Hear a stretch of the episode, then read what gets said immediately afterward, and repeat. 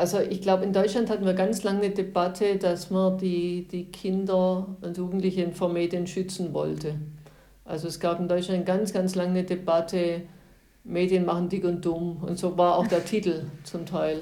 Also man okay, hat eigentlich krass. Medien mit Fernsehen verwechselt, glaube ich, im Sinne von das ist ein Bildschirm und deswegen sitzen die Kinder davor und lassen sich mhm. berieseln. Und erst, glaube ich, richtig durch die Corona-Welle wurde klar, Nee, das, das kann ja was ganz anderes. Das hat nichts mit Berieseln zu tun, sondern mit Lernförderung. Salon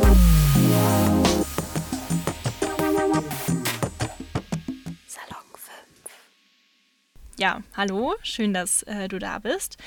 Möchtest du dich vielleicht einfach selber nochmal vorstellen, wer du bist und was du so machst? Genau, mein Name ist Ulrike Kress. Ich bin Professorin an der Uni Tübingen und Direktorin, das heißt, ich leite das Leibniz-Institut für Wissensmedien.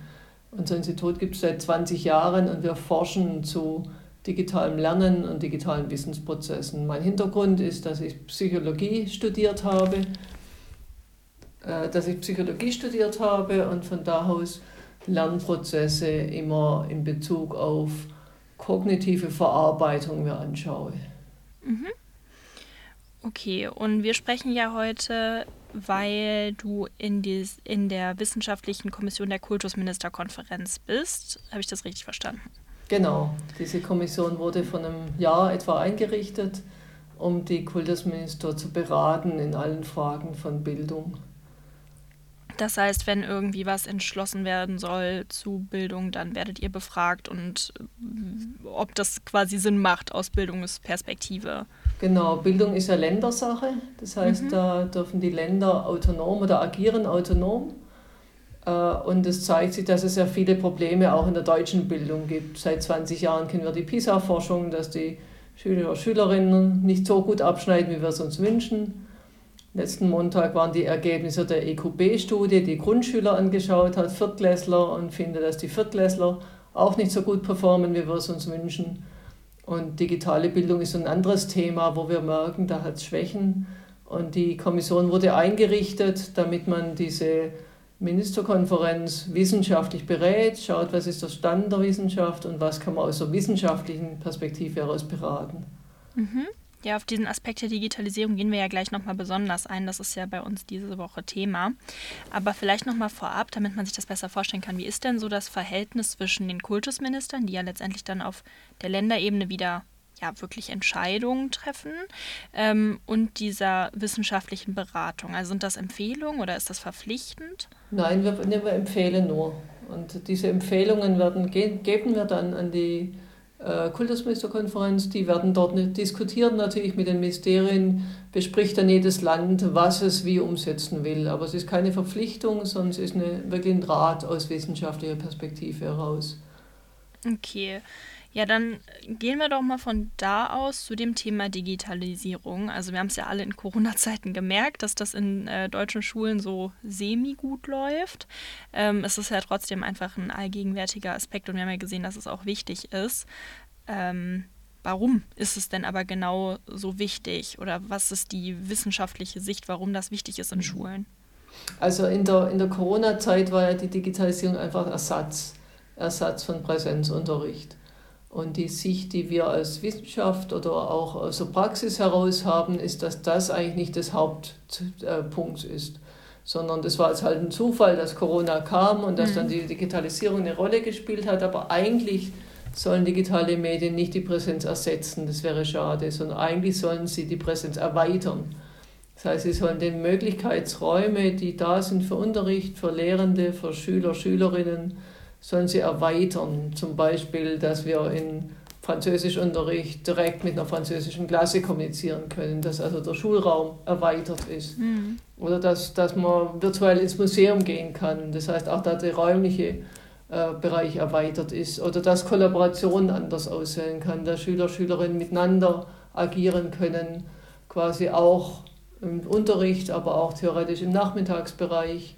Das heißt, überall geht es eigentlich darum, Dinge anzureichern oder die Erfahrungen anzureichern, dass man Dinge sieht, in 3D sieht oder in Videos äh, sieht oder auch äh, Technologien selber zusammenstellen kann, Roboter entwickeln kann und selbst dann sieht, wie die agieren, sind alles Möglichkeiten, die quasi der normale Unterricht face-to-face -face so nicht bieten kann. Und es geht wirklich um diese Erweiterung. Hm. Ja, also bei uns in der Schule gab es damals so in den Bioräumen so drei, vier Whiteboards, das weiß ich noch. Und wenn die mal benutzt wurden, das war richtig cool. Aber es waren dann doch meistens die alten Overhead-Projektoren, die ja irgendwie auch kein Unterschied zur Tafel richtig sind. Ähm, Und das ist auch typisch. Das ist auch typisch, glaube ich, dass man bisher digitale Medien dann wirklich so benutzt wie halt die analogen, das heißt als Tafel.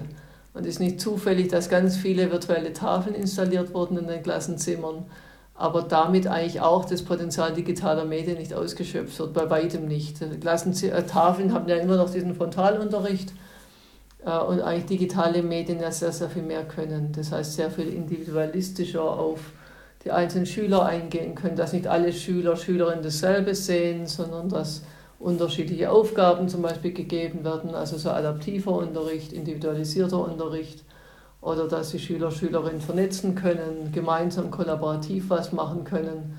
Das sind eigentlich die Möglichkeiten, die digitale Medien haben und gerade nicht der Frontalunterricht. Ja, aber woran liegt das denn, dass das nicht äh, so genutzt wird, wie man es könnte? Liegt das daran, dass die Lehrer das nicht können oder liegt das daran, dass die Möglichkeiten nicht da sind? Die Lehrkräfte haben noch zu wenig Ahnung, was man damit machen könnte. Das heißt, sie sind ja auch sozialisiert worden in ihrer Schulzeit durch die klassische Schule mit analogen Medien. Und in Deutschland hat die angehende Lehrkraft in der Ausbildung, im Studium, kommt die fast nie mit digitalen Medien, wird die konfrontiert. Das heißt, wir haben keine Pflichtseminare, zum Beispiel in der Lehrerausbildung, dass Lehrkräfte diese digitalen Medien tatsächlich nutzen lernen. Und es kommt jetzt so langsam in der Weiterbildung aber noch nicht ausreichend, denn eine Lehrkraft muss natürlich dieses Medium auch beherrschen. Und das heißt nicht nur technisch beherrschen, nicht nur irgendwie diese, diese Maschine anzuschalten, sondern der Unterricht ändert sich ganz drastisch. Also wenn man individualisierten Unterricht macht, wo jeder Schüler, jede Schülerin andere Aufgaben hat, ist das eine ganz, ein ganz anderer Unterricht. Und wir sprechen dann von sowas wie Orchestrierung von Unterricht. Also wie ein Dirigent sie mhm. verschiedene Instrumente orchestriert, so muss eine Lehrkraft eigentlich die verschiedenen Schüler, Schülerinnen orchestrieren und die Medien, die da eine Rolle spielen. Und das sind Dinge, die eine Lehrkraft lernen muss und die Erfahrung brauchen. Und dies haben wir in Deutschland noch nicht, ist noch nicht gegeben. Sondern von Deutschland ist es für eine Lehrkraft noch zusätzlicher Aufwand. Die Technik funktioniert noch schlecht. Das mhm. heißt, es ist eigentlich eine große Hürde äh, und die Erfahrungen bisher sind mäßig weil man halt noch nicht die Ebene hat, wo dann die entsprechende Expertise da ist. Aber es wäre also sinnvoll, das mehr zu machen, damit man eben diese Vorteile mehr nutzen kann. Habe ich das richtig verstanden? Also so, wenn es eben darum geht, das individueller zu machen und sowas. Genau, also die, das Lernen eigentlich effizienter werden kann. Das kann, macht nicht nur mehr Spaß, das ist immer der eine Teil, das Medien mhm. motivieren aber das kann auch wirklich Lernen effizienter machen und angemessener, adaptiver, eher an den Leistungsstand der Schüler, Schülerinnen angemessen. Und das sind Dinge, die, die sollten passieren, denn das kann heutzutage, ist möglich, technisch und didaktisch. Und dann müssten wir diese, diese äh, Möglichkeiten auch nutzen. Und soweit sind wir in Deutschland noch nicht, oder viel zu wenig. Und das liegt dann eben an der fehlenden Lehrerbildung. Aber ist das, das alles oder? Das liegt einerseits schon an der Technik. Das heißt, wir haben keine ausreichende Technik an den Schulen. Also die Internet, die Breitband fehlt mhm. zum Teil, die Rechner fehlen bei Lehrkräften, bei Schülern. Da hat Corona viel gemacht, da tut sich jetzt auch viel, aber ohne Basis kann natürlich kein digitaler Unterricht passieren, ganz klar. Äh, der zweite Punkt ist, fehlen eigentlich noch die Tools und die Materialien. Das heißt, eine Lehrkraft braucht natürlich entsprechende Tools.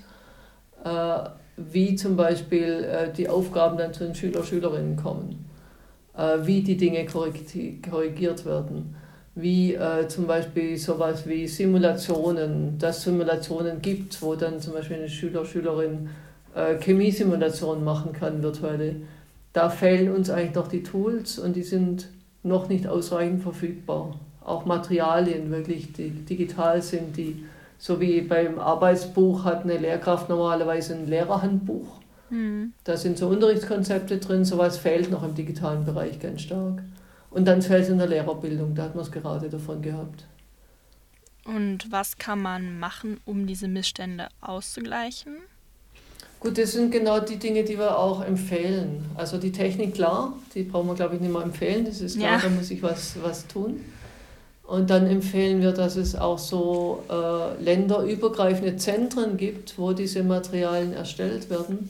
Und zwar so erstellt werden, dass Lehrkräfte gleich eingebunden sind, dass die Lehrerausbildung, die Lehrerfortbildung eingebunden ist und dass damit diese Lehrkonzepte auch als Konzept quasi in die Fläche getragen werden. Und diese, diese Zentren müssen möglichst schnell ins Laufen kommen und müssen möglichst schnell quasi finanziert sein und müssen möglichst schnell sich so aufbauen, dass sie mit der Wissenschaft und mit der Schulpraxis gemeinsam quasi da was entsteht, was dann auch in die Fläche kommen kann. Und das andere das sind natürlich ja Lehrerbildungskonzepte. Also dass wir sagen, es müssen gewisse Dinge verpflichtend sein.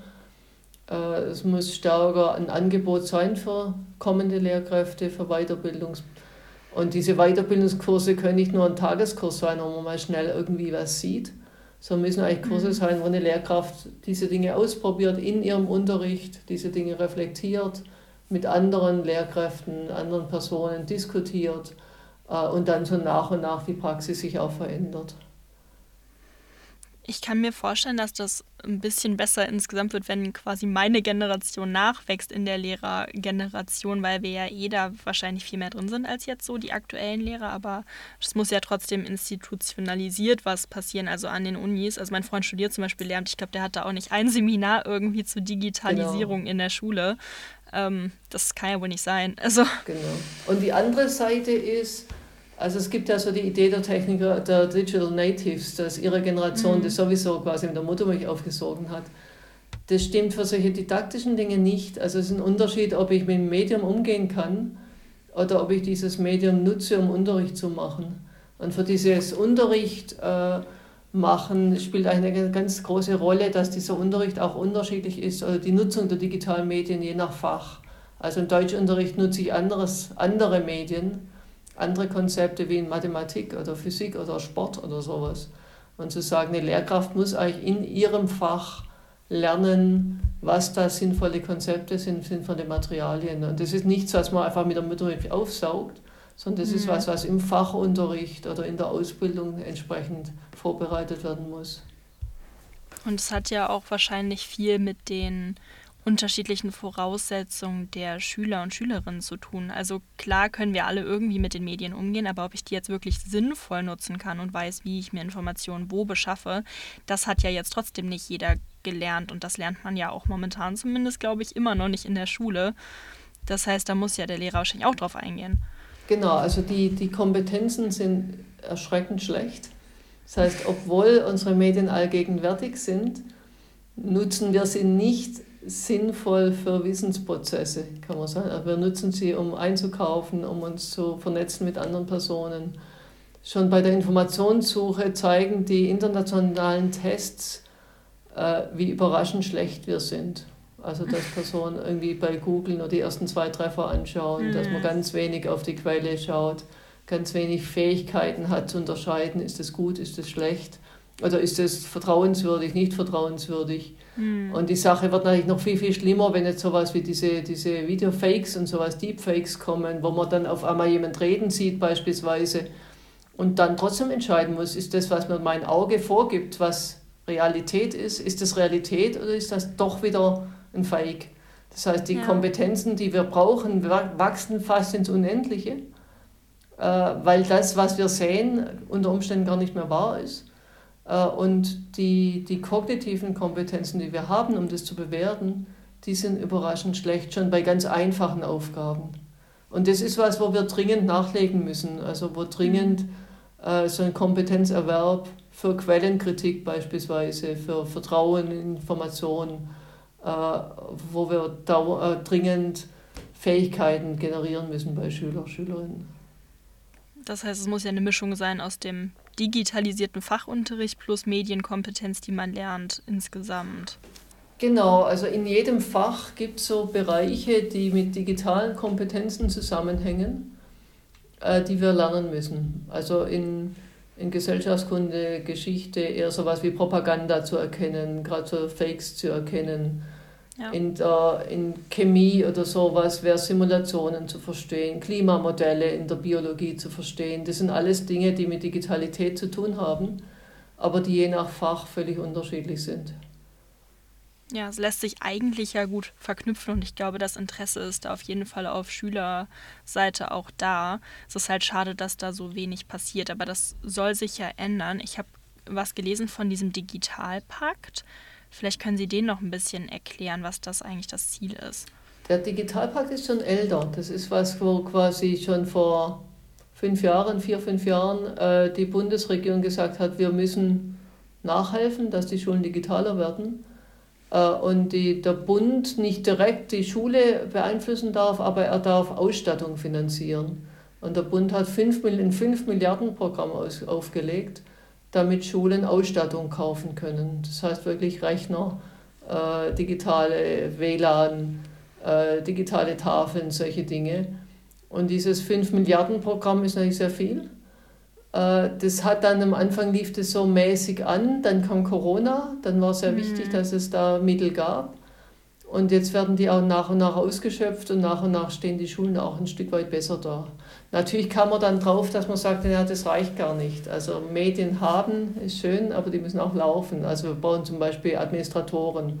Es kann nicht sein, dass der Informatiklehrer jetzt noch 800 äh, Rechner einrichtet. Das heißt, dann kam, dass man ein Programm hatte, eine halbe Milliarde für Administratoren, Kräfte, also die mhm. irgendwie unterstützen. Äh, und jetzt sieht man natürlich, dass genau die Materialentwicklung und solche Dinge fehlen. Das heißt, das ist was, was, glaube ich, noch viel Geld kosten wird und nach und nach halt die Schule digitaler macht. Und das sind Personalmittel, das sind Sachmittel, das sind Finanzen, die da anstehen. Und warum ist das überhaupt so langsam angelaufen? Also wenn eigentlich allen klar ist, dass das wichtig ist und ihr das auch den Kultusministern empfehlt, zu sagen, hier, wir brauchen das, das ist wichtig, warum wird das dann nicht gemacht? Also ich glaube, in Deutschland hatten wir ganz lange eine Debatte, dass man die, die Kinder und Jugendlichen vor Medien schützen wollte. Also es gab in Deutschland ganz, ganz lange eine Debatte, Medien machen dick und dumm. Und so war auch der Titel zum Teil. Also man okay, hat eigentlich krass. Medien mit Fernsehen verwechselt, glaube ich, im Sinne von, da ist ein Bildschirm und deswegen sitzen die Kinder davor und lassen sich mhm. berieseln. Und erst, glaube ich, richtig durch die Corona-Welle wurde klar, Nee, das, das kann ja was ganz anderes. Das hat nichts mit Berieseln zu tun, sondern mit Lernförderung. Und dadurch kam es, glaube ich, im, im Großen auch äh, ja, zu einem Umschwung ein Stück weit. Andere Länder waren schneller, also andere Länder waren schneller digitalisiert. Da war in Deutschland, glaube ich, einfach die Debatte ging in eine andere Richtung. Und wir hatten wenig Bedarf. Also es gibt Länder, wo es mehr Fernunterricht gibt, weil die mhm. in Kanada oder so die Schüler weit auseinander wohnen. Da war das äh, normaler quasi mit digitalen Medien auch zu unterrichten.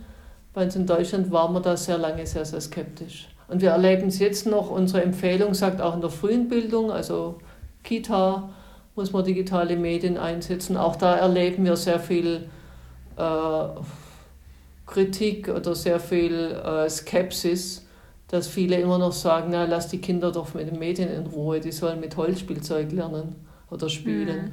Und wir eigentlich sagen, nee, als Medien können auch spielerisch Dinge nahebringen.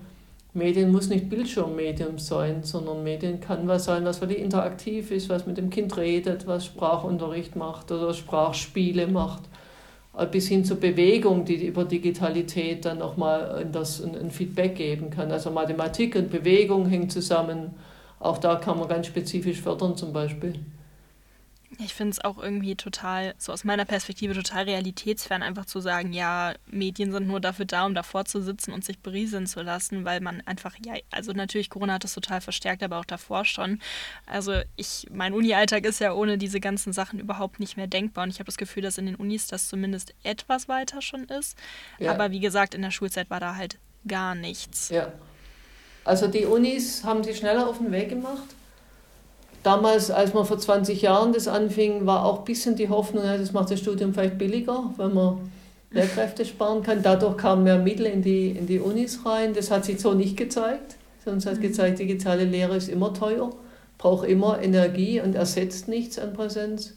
Aber in der Schulen ist man nicht mal so weit gegangen. Also da war das einfach lange, lange kein Thema. Dann ein kleines Thema von einer kleinen Gruppe von sehr aktiven Lehrkräften, die da eine Vision hatten und die vieles ausprobiert hatten und die da auch schon weit waren, aber es war immer eine ganz kleine Gruppe von, von innovativen Leuten. Ich finde es auch irgendwie wichtig, wenn man das jetzt mehr an die Schulen bringt, was ich total gut finde und total sinnvoll, weil man es einfach, finde ich, nicht ignorieren kann, dass es halt einfach so ein Riesenteil der Welt ist, dass es aber für alle gleich zugänglich ist, weil sonst kann das ja auch irgendwie Ungleichheiten noch verstärken, oder?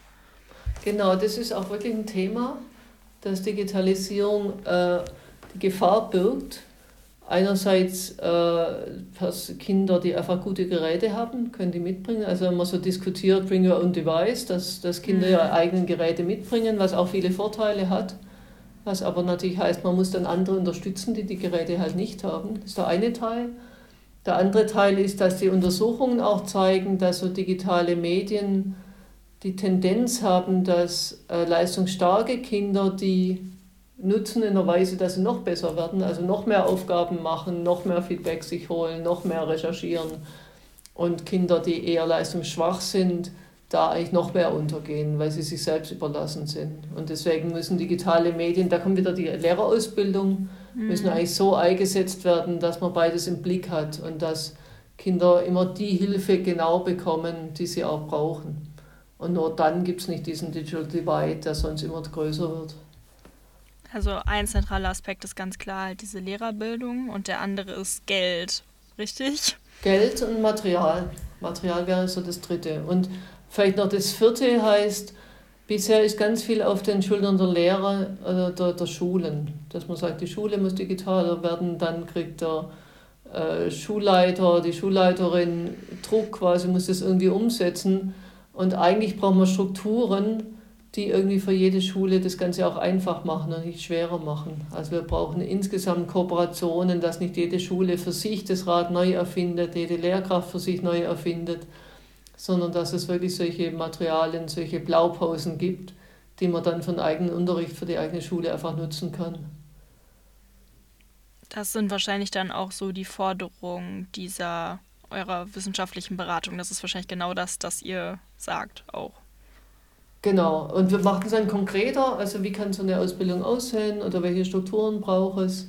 Aber das sind eigentlich die großen Linien, sagen, äh, wir müssen hier investieren und wir müssen hier andere Strukturen aufbauen, damit äh, so das, was auch an den Unis gelehrt werden könnte zum Einsatz von Medien, dass das dann auch mhm. in die mhm. Praxis kommt und in den, im Schulunterricht letztendlich landet. Und warum wird das dann so wenig umgesetzt? Also woran scheitert es? teuer. Also wir brauchen, brauchen die Technik, da fällt es noch. Und Bildung ist ein ganz, ganz dickes Brett. Also wir haben in, Deutschland 800.000 Lehrkräfte. Das heißt, 800.000 mhm. Lehrkräfte zu schulen ist natürlich aufwendig. Und die sollen ja auch nicht jetzt äh, quasi zehn Tage im Jahr nur noch in, den Schu in der Schulung verbringen, sonst fehlen die ja von Unterricht. Das heißt, wir mhm. brauchen Schulkonzepte, die auch wirklich machbar sind und diese Dinge in dem Unterricht integrieren. Und das sind aufwendige Dinge. Also bis man 800.000 Lehrkräfte geschult hat, vergehen schnell mal ein paar Jahre. Und das wäre auch unsere äh, Einschätzung. Dieses Programm, das wir vorschlagen, dauert ein paar Jahre. Also digitale Bildung wird ein Thema der nächsten Dekade werden, der nächsten zehn Jahre. Und dann stehen wir vielleicht woanders. Aber so ganz schnell wird es nicht funktionieren. Okay, dann zum Abschluss vielleicht noch, was wäre denn so jetzt der Wunsch von Ihnen persönlich für die, für die weitere Entwicklung, für diese Umsetzung von dieser Digitalisierung an den Schulen?